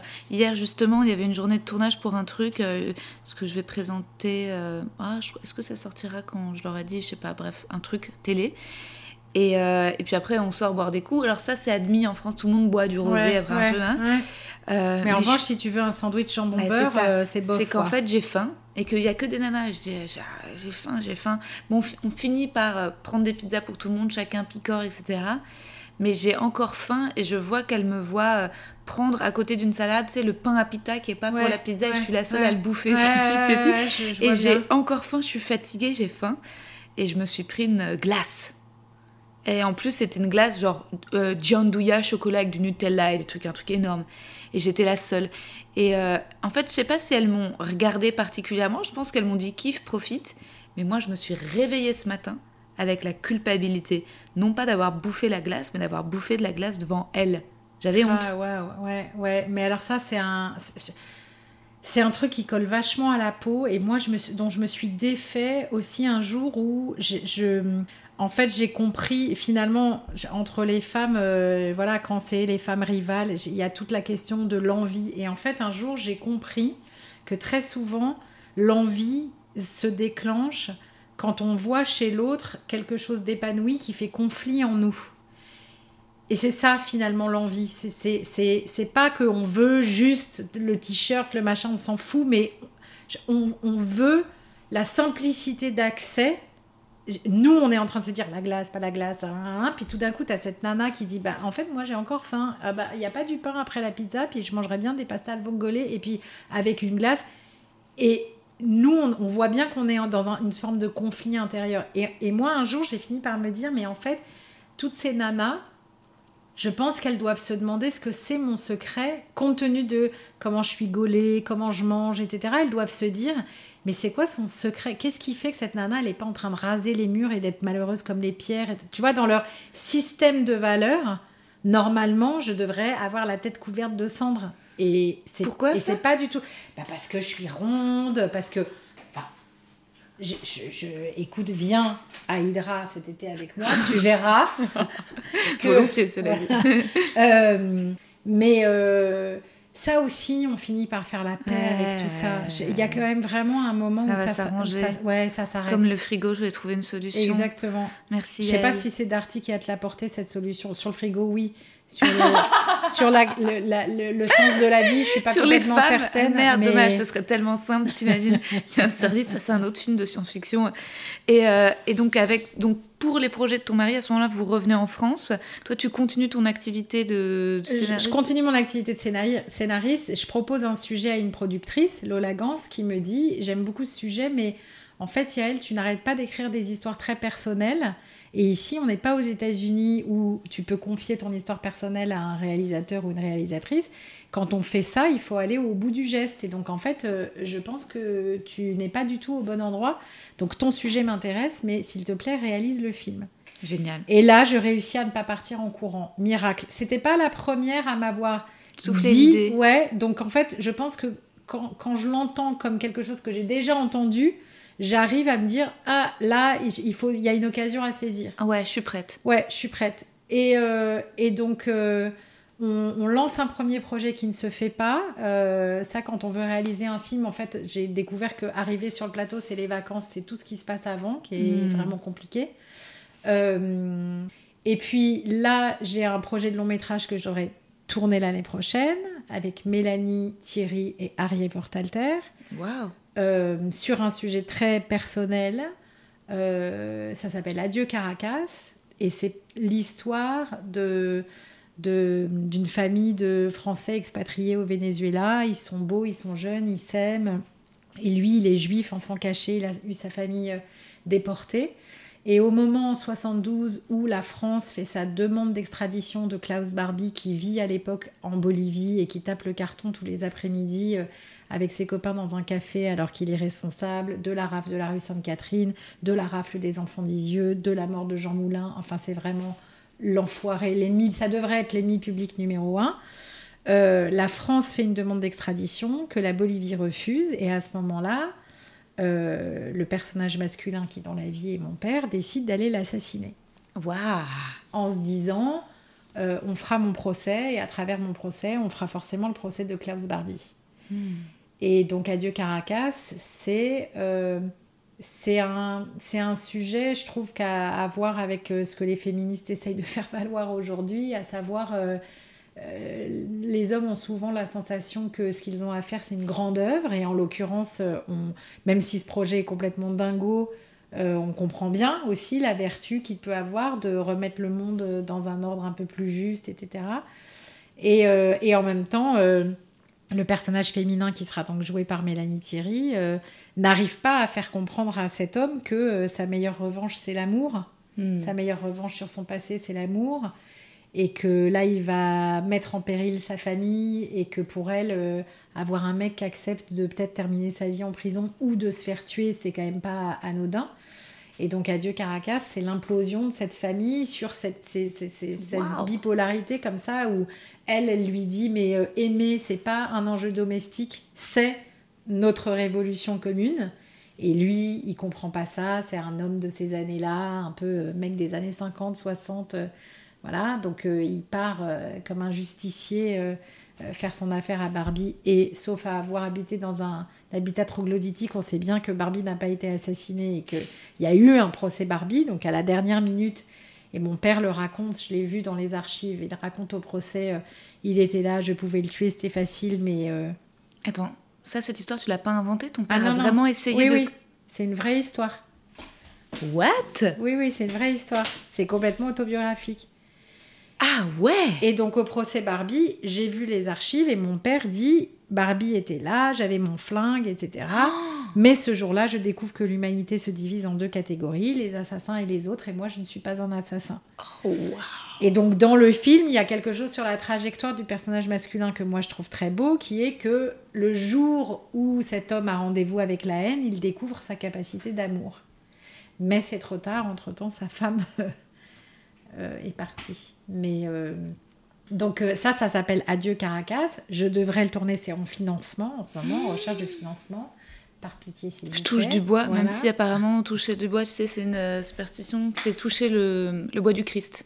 Ah, Ouais, d'accord. c'est pas très fudge, mais Ouais, écoute, si ça peut t'aider. Enfin, voilà. Non, mais moi, je bouffe à tous les râteliers Ouais. là, sur ce sujet-là. Euh, et, et du coup, la réalisatrice me fait réaliser un court métrage avec Mélanie, Thierry Herrier. La productrice, tu veux la, dire le- la productrice, bonjour le lapsus, euh, elle me fait réaliser un court métrage en me disant il faut pas que tu arrives sur le plateau du long et que ce soit toute ta première fois. Donc je suis accompagnée par l'équipe du film, absolument merveilleuse, l'équipe oui. du long métrage qui joue le jeu et qui vient faire le court métrage avec des gens complètement incroyables, des Denis Lenoir à la lumière, Anaïs Roman au costume, enfin je- c'est un truc de dingue. Ouais. Et je réalise ce court métrage et là je j'éprouve un peu façon le lac magique ce truc de c'est ma place. C'est au fond, est-ce que c'est pas toujours un peu ça la question, tu vois, que qu'on ça, ça prend des formes différentes, mais la question de la place finalement c'est quand même l'enjeu majeur quoi. Ouais, et puis, euh, enfin, et finalement, c'est étonnant que bah, ta place euh, pour quelqu'un euh, qui manquait de confiance, bah, ce soit plutôt une place d'autorité, parce que réalisatrice, c'est le chef aussi. Ouais, alors ça, c'est un truc qui m'est arrivé il y a quelques années. J'ai une copine qui euh, euh, voulait euh, diffuser un truc, un test qui est utilisé par la NASA pour composer les équipes dans les fusées et être sûr que s'il y a un problème et que la fusée explose, c'est pas qu'il y a deux meufs qui se sont crêpées le chignon ou deux mecs qui se sont foutus sur la gueule. Ça s'appelle le PI, j'ai oublié ce que c'était la traduction en français. C'est un test de psychologie. Maintenant, il y a plein de boîtes qui s'en servent pour recruter les gens, etc. Et elle, elle voulait un peu tester ce truc. Donc, elle m'appelle pour le tester. On ne se connaît pas, c'est une copine de mon frère. Et euh, mon frère lui dit, ma sœur, elle adore ce genre de truc, vas-y, appelle-la, elle va le faire. Et en fait, elle t'envoie une première liste de 50 adjectifs en te disant, coche les adjectifs qui, selon toi, te correspondent. Et puis elle envoie cette deuxième liste, mais la question c'est coche les adjectifs qui, selon toi, seraient cochés pour te décrire par des gens qui te connaissent. Ouh. Et tu vois qu'il y a des variations, évidemment, dans Bien ce que tu coches. Pas énorme, mais quand même. Et à l'époque, je suis scénariste. Je n'ai pas le moins du monde l'idée que je vais un jour réaliser un film. Et la nana m'appelle hyper embarrassée en me disant Je suis vraiment désolée, mais euh, pour moi, tu n'es pas du tout à la bonne place. Euh, Je pense que tu es un leader né. Je pense que tu adores la vie collective. Je pense que tu es quelqu'un de très prescripteur. Euh, je, enfin, je ne comprends pas du tout pourquoi tu travailles toute seule dans ton coin, quoi, grosso modo. Et je pense que c'est ça aussi qui fait écho quand la productrice me dit tu n'es pas au bon endroit. Je me souviens de cette expérience du test psychologique du PI et je me dis ouais, on me l'a déjà dit ce truc. Et tout d'un coup, le, le la Mais c'était pas pour de- monter dans une fusée. et c'était pas pour monter dans une fusée ou alors un autre genre de fusée. Mais tout à coup, la, la- la job de écho. réalisatrice devient exactement ça, travailler avec Ouais. des gens. euh, Et puis, moi, dans la vie, je suis assez contrôlante et j'ai tout le temps envie de mais pourquoi on fait ça comme ça, de couper les cheveux en quatre et tout ça. Et j'en retranche vachement parce que c'est juste chiant pour tout le monde. En même Et temps, sur ton un père a plateau- essayé de tuer Klaus Barbie, donc tu Alors, vois. c'est sûr. que- voilà. Et sur un plateau, non seulement c'est pas chiant, mais en plus ça fait partie de, de tes attributions. Bien ça fait sûr, partie c'est de une ce qu'on te qualité. de C'est faire. une qualité. ouais, ouais. Voilà. Donc tout d'un coup, j'ai eu la sensation que je portais des chaussures trop petites depuis toujours et que enfin on me donnait une paire de chaussures à ma taille. Donc un, un truc de genre ah, tu vois. C'est ton taf de prendre toutes les décisions. Je- euh, en fait, euh, oui, et, et, et ça peut se combiner avec par ailleurs le tempérament de quelqu'un qui doute et par Oui. ailleurs une personnalité gentille et par Bien ailleurs, sûr. en fait, euh, ça marche quoi. C'est-à-dire que Ouais. ça fait partie aussi de, tu sais, des choses qu'on nous fait croire de Ouais. que le leadership c'est forcément violent. Dur, ouais. En fait, non. Ah oui, oui, C'est trop bien. Et donc, tu réalises ce court-métrage, vous êtes en développement pour le long, et au milieu de tout ça, euh, le lac magique, euh, suite Ouais. à un dîner. Ouais, exactement. La proposition du lac magique que je mets un peu de côté et puis quand le confinement arrive, je flippe un peu de genre ouh là là, mais qu'est-ce que je vais faire de ce temps-là? Et donc je rappelle l'éditrice à qui je dis mais tu m'avais dit ça un peu en l'air ou c'était un vrai truc? Elle me dit non, c'est un vrai truc. Je décide de m'y mettre. Elle me conseille d'écrire une dizaine de pages et de les lui envoyer. Et moi, je suis convaincue que ces dix pages vont être le début d'une conversation de travail, etc. Puis en fait, le lendemain, elle m'envoie un texto en me disant c'est magnifique, continue. Bon, bah là, blocage. je téléphone à mon psy à qui je dis au secours, j'ai écrit ces dix pages hyper facilement et là, mais je ne vois même pas comment je vais pouvoir continuer. Comme il est très très fort, il me dit au téléphone, je me souviens plus trop quoi, mais qu'il faut pour. Je refuse de signer un contrat. L'éditrice, elle veut me faire signer un contrat et je lui dis non, non, non, non. C'est si je vois que c'est écrit noir sur blanc, que j'ai signé un contrat, que c'est- je vais pas y arriver, etc. Donc pendant tout un temps de l'écriture, je travaille sans contrat. Et puis il y a un jour où elle me dit en fait là maintenant, je te demande plus ton avis. On va signer ce contrat. Je pense que tu as besoin d'être sécurisé, donc c'est moi qui décide. Ok.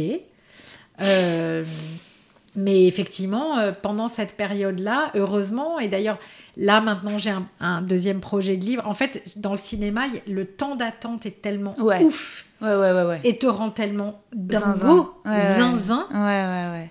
Que, Que- c'est très, c'est un équilibre parfait. Ah non, mais c'est ça. Ouais, et puis ouais. c'est, je, je pense que c'est assez vital parce qu'effectivement, Ouais, sinon, tu euh, deviens fou. Ouais, tu ouais, deviens- c'est trop tu dur. deviens fou. quoi. Ouais, ouais, C'est- ouais. Ça prend trop de temps. Pour le coup, porter euh, tout seul ce désir, même s'il y a des producteurs, même si voilà, continuer à croire à quelque chose alors Avec que les retours de CNC, de machin, ouais, de trucs. ouais, de les- très- vraiment c'est très compliqué.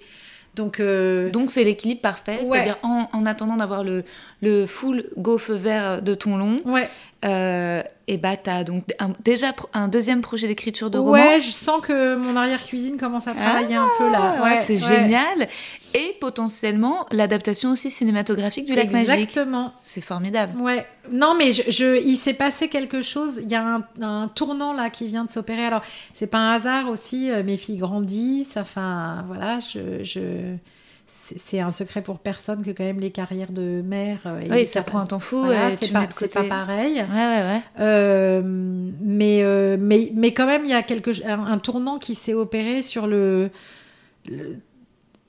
mon rapport au désir, quoi. Pouvoir le regarder en face sans que ça me déclenche des angoisses tellement terrifiantes que du coup, je m'invente des itinéraires bis. En fait, j'ai beaucoup fait ça. C'est-à-dire que je, je- je passais par des chemins qui m'éloignaient de mon cœur de pulsation parce que sinon j'avais trop peur quoi trop peur de rater trop peur de enfin et trop peur de, et trop peur de désirer et Ouais, trop peur d'avoir très trop, envie. et trop peur d'avoir très envie et tu sais quoi? Trop peur de réussir et ça il y a plein de gens à qui quand tu dis ça ils te regardent genre Hum, j'aimerais bien avoir tes problèmes Ouais. Mais en fait, c'est une réalité. si t'es gaulé psychiquement euh, pour résister aux nazis, ben en fait, euh, je- voilà. J'ai vu il y a pas longtemps un spectacle d'Édouard Louis. Alors Dieu sait que lui, il a rien de juif ni rien, mais où à un moment, dans une lettre, il, il dit encore raté pour le bonheur. Ouais. Euh, genre, et, et tu vois, ou Aragon qui dit le bonheur est une chose grave. Bon, bah moi, je, je, Ouais. je suis pas très douée avec cette, cette affaire-là, quoi. Tu vois. Donc, euh, et je pense que le désir, quand il est juste et que du coup tu parviens à, à vivre ce que tu. Bah, en gros, c'est quand même euh, l'autoroute du soleil vers le bonheur. Et, et moi, j'ai pas arrêté de prendre euh, des chemins de traverse aussi, je pense, parce que.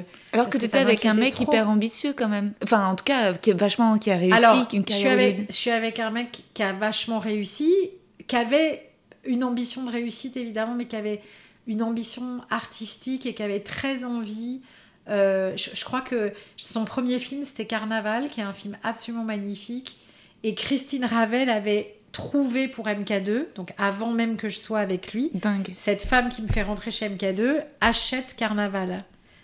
Et je me souviens qu'elle me dit, euh, ce réalisateur-là, le, le cinéma français, il y a quelque chose qui va être trop petit pour lui. Il- il Ah, trouvera ouais. pas forcément sa place, il va aller ailleurs. Moi, j'oublie complètement ce truc-là. Mais aujourd'hui, c'est exactement ça qui se passe. Là, il, est en- Ouais. il s'apprête à réaliser à, à Berlin un film de cinéma totalement américain. Enfin, C'est génial. donc, mais Christine Ouais, son, elle l'avait son vu. talent, c'était de voir Ouais. le talent des autres, et c'est vraiment un talent qu'elle a Wow. incroyable, quoi. Et toi, t'as jamais été jalouse de lui en te disant oh ça a l'air facile pour lui de suivre son désir? Non, j'ai été jalouse. Alors si, ça oui, c'est-à-dire que je j'ai pas été jalouse de sa réussite.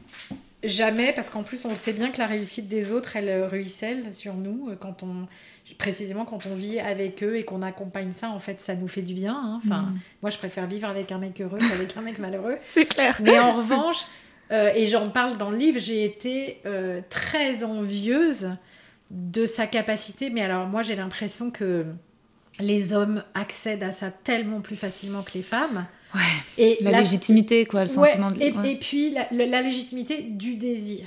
et du coup, le fait que si on met euh, euh, voilà, le, les, moyens en face de ce désir-là, il va se passer un truc. et puis ça veut pas dire qu'après, vive la réussite. Je sais que euh, mon mari, quand il a réalisé Carnaval et que ça a été un succès critique incroyable, bah, il a fait une sorte, sorte de sortie de route hein, dont il a mis quelques années à, à se remettre c'est quelqu'un de très complexe, etc. Mais, mais je, donc j'étais pas, j'étais pas envieuse des éléments du réel qui lui arrivaient et qui lui étaient favorables.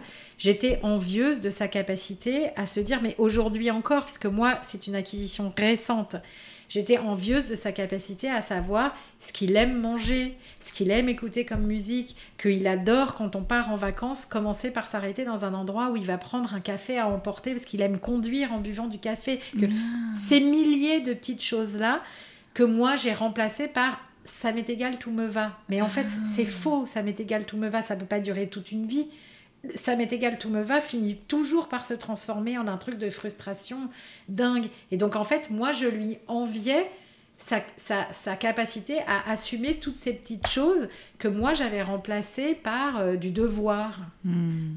si je fais ce que je dois faire, hmm. bah, du coup, j'ai plus trop la place pour me demander ce que je veux faire. Et comme je ne sais pas répondre à cette question, bah, du coup, ce que je dois faire, ça ira bien, quoi ça va m'occuper l'esprit, le temps, le, les enfants, c'est suffisamment chronophage, tu vois. Ben ouais. Donc, euh, mais mais il y a un truc sur les hommes, les femmes. Et en ce moment, ça fait deux ans que je prends des cours de céramique. Ah ouais. Et la semaine dernière, j'étais à mon modelage, vachement concentrée sur ce que je faisais et tout ça. J'avais décidé de pas faire de tour de potier.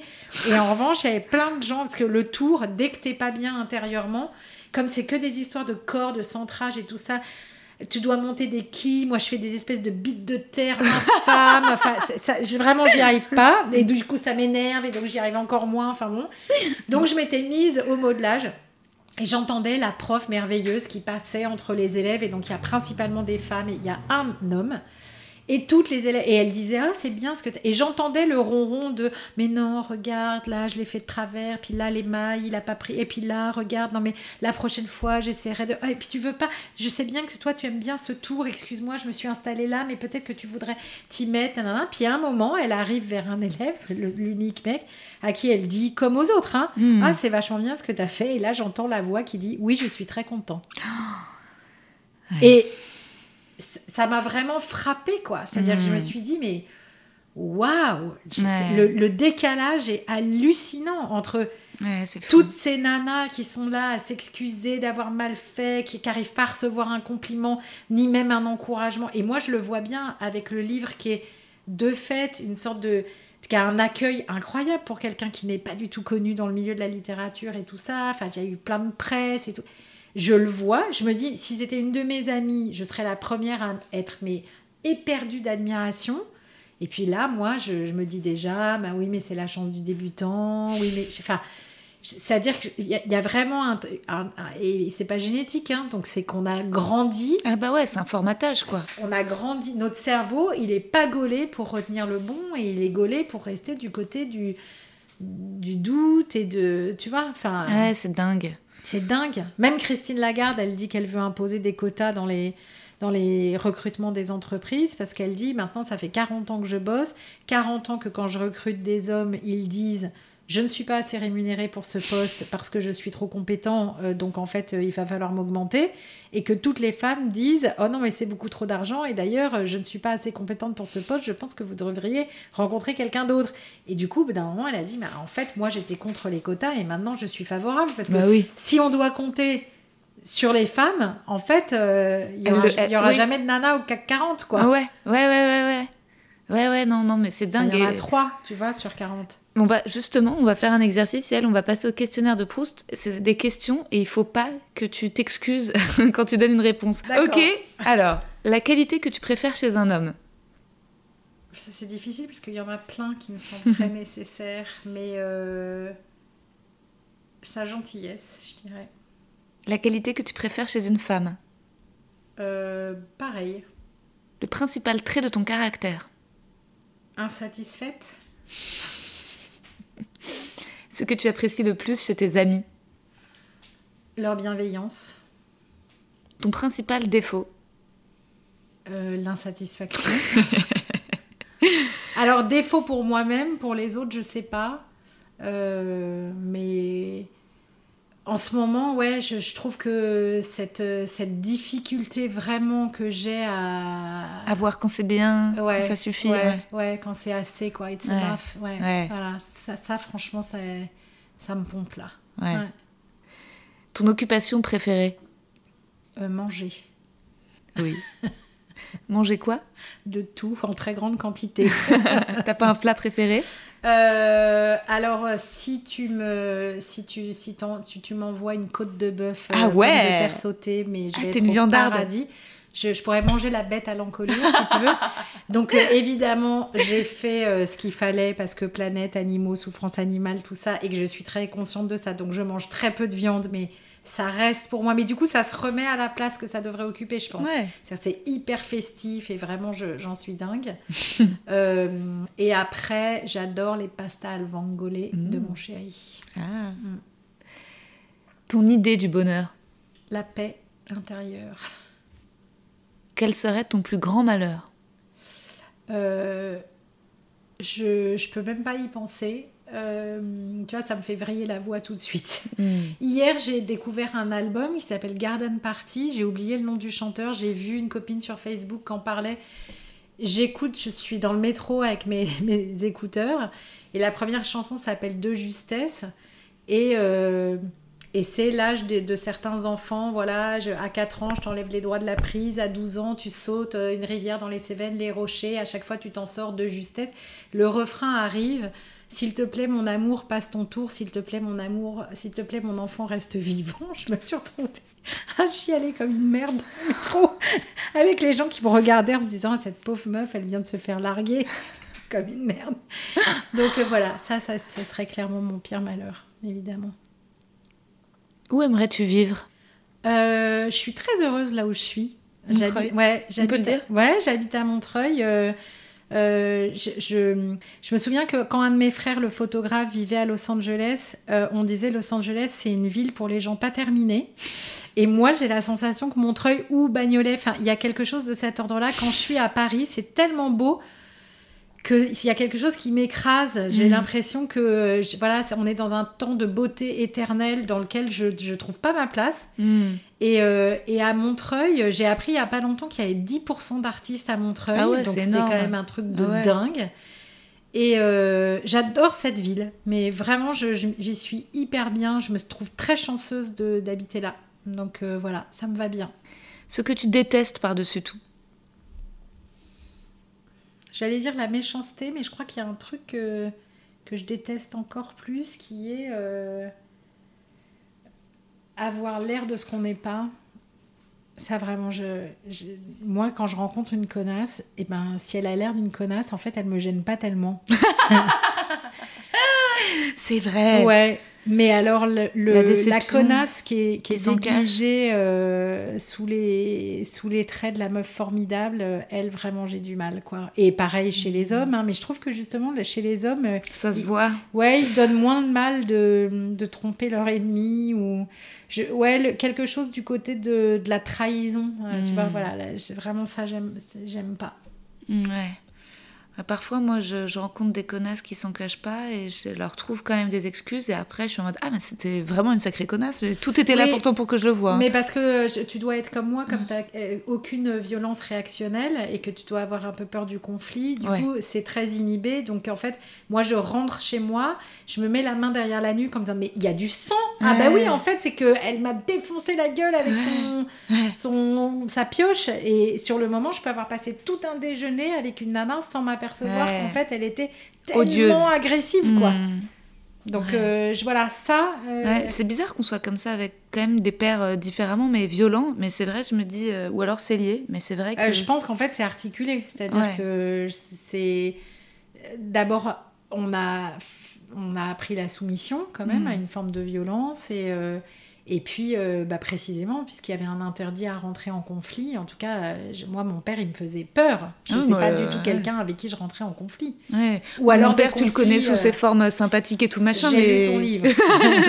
et encore, il n'y a pas tout. hein. Il est très violent physiquement parfois, mais je l'adore. hein, mais mais mais, vrai. mais sauf que, sauf que j'ai l'impression quand même que ton père, il t'a euh, autorisé un droit d'invent- d'inventaire. Et d'ailleurs, le mien aussi, en un sens. C'est-à-dire, et, et- et du coup, bah, c'est ça qui fait qu'on n'est pas complètement euh, Ouais. anéanti ni Ouais. C'est que c'est quand je trouve que quand on peut signifier à ses parents, bah tu vois, passer au tamis de Ouais. ma propre existence. Et moi, mon père, quand il est tombé malade, je me souviens un, un peu avant sa mort, il m'avait dit Est-ce que tu veux que je te dise un peu les deux, trois choses que j'ai comprises de la vie? Et je lui ai dit Tu sais quoi? Je vais plutôt faire mon propre chemin, parce que si j'en juge par comment t'as pas été heureux, euh, non merci le conseil. Et je me souviens, il s'est marré, il m'a dit Fair enough, qui veut dire genre Ok, c'est juste, je comprends ce que tu dis. Donc euh, ça, c'est quand même une chance avec ces pères-là, même s'ils étaient vachement durs et Ouais. vachement exigeants, etc. Il y a quand même quelque chose de l'ordre du libre arbitre, Ouais, de la liberté. voilà, Ouais. qui nous a été euh, autorisé, donné quoi. Ouais, complètement. Je suis complètement d'accord.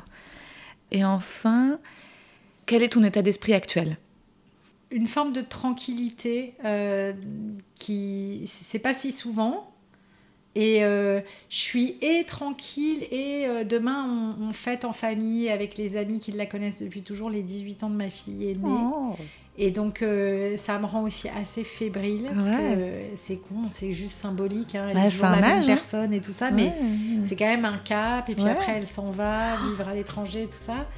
Et je- donc je suis tranquille et émue. Voilà, en fait, d'ailleurs, c'est pas tranquille, je suis émue, même d'être là.